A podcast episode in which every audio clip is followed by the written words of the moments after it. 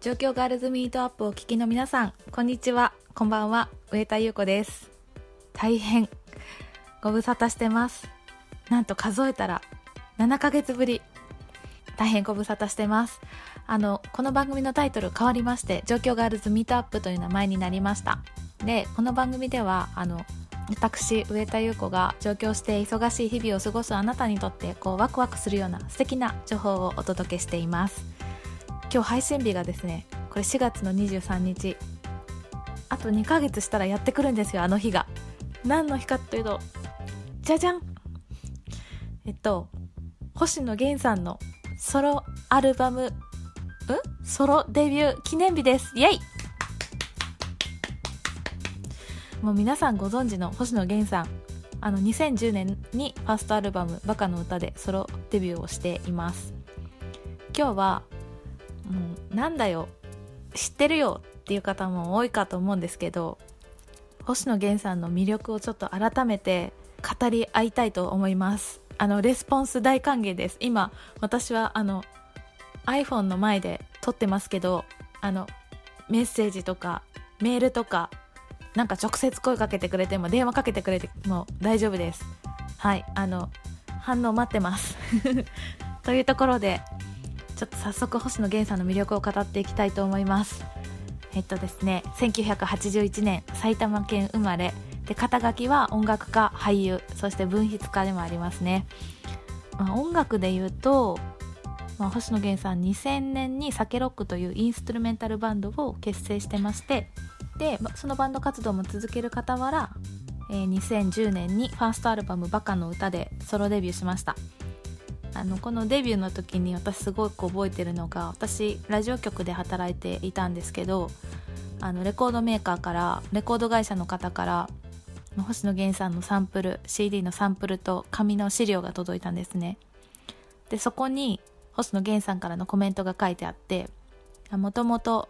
音楽が大好きだけど自分の声は好きではなかった。でもとある方に歌ってみたらっていうのを言ってもらって歌うことにしました。って書いてあったんですよね。でなんかそれをなんかこう読んだ時にこうすごく好きな音楽に対してこうコンプレックスを乗り越えてチャレンジしていこうという星野源さんの気持ちが詰まっているような気がしてわあこの人かっこいいなって思ったのを覚えてます。うん。もうねあのすごいかっこいいですよね。あの生き様が本当にかっこいい。はい。ということでちょっとプロフィール改めて紹介するとそのファーストアルバムの後えっ、と2013年に3枚目のアルバム「ストレンジャー」っていうのを出しました。えっ、とそのアルバムが完成した時に完成したスタジオで星野源さんは倒れて病院に運ばれて診断されたのがくも膜下出血。ということで大事をとってその後あのお休みをします。でその後も活動するんですけどくも膜下出血にもう一度なってしまなってでもう一度入院します。でそこから復活して2015年シングル「サン」をリリースしましたね。これ大ヒットしました。サンはあのマイケル・ジャクソンへのオマージュがイントロ部分でも感じるしあとはあの日村さん親友の日村バナナマン日村さんのお誕生日ソングでがもともとですよね。そうそう。でなんか「サン」を聞いた時になんかいろんなインタビューを読んだんですけど、まあ、要はこれまで自分のその文章を書いたりあとは歌詞を書いたりした時にこう自分の考えとかこう思ってるってことを確かすごく書いてきたっていうのをすごくたくさん書いてきたと。でも病院でもう毎日毎日病院で自分と向き合ってうわもう自分の考えとかいいやって思って3を作ったと。でそこの3のサビでは「君の声を聞かせて」というふうに歌ってるんですけど何ていうかその星野さんの自分と向き合ってうんと自分の考えを言うだけじゃなくてなんか人の話をに耳を傾けようっていうその器がすごく大きくなったのかなっていうのを感じてしかもこの3では「全ては思い通り」って歌うんですよね。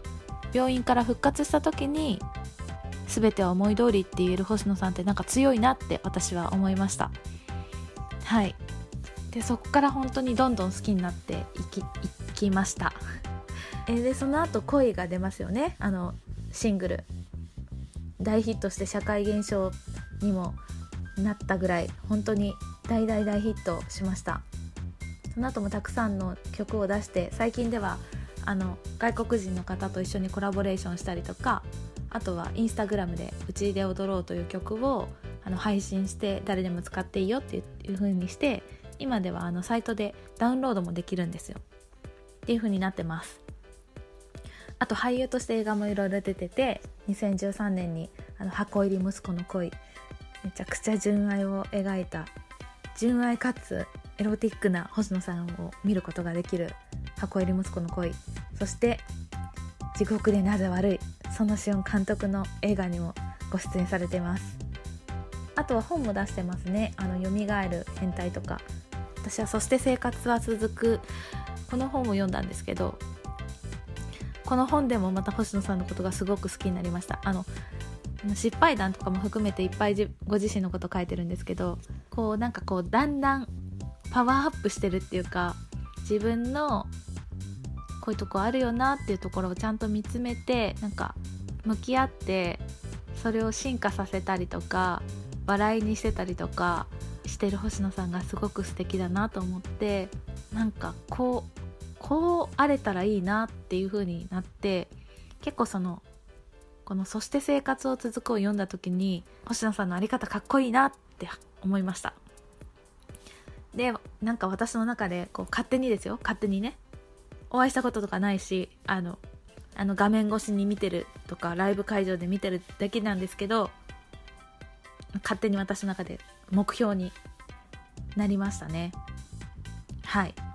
じゃあちょっと最後にですね。あの私から星野さんの魅力を簡単に端的に言わせていただくと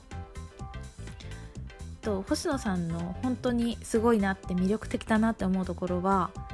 あの人生って誰に誰にもいろんなことが起こると思います。でその何かが起きた時にこうそれに対してこうどんな風に思ってどう行動するかは自分で選べると。でそのだったら自分は心が躍ること。例えばそれはワクワクとか心が高まるとか誰かを愛するとかあとは夢中になるとかそういうことをして人生を過ごしたいっていうふうに星野さんはいつも言っているなっていうふうに思ってそう私は感じるんですけどそこがその在り方が本当に素晴らしいなと私は星野さんのことを目標にしてます。ではですね今日は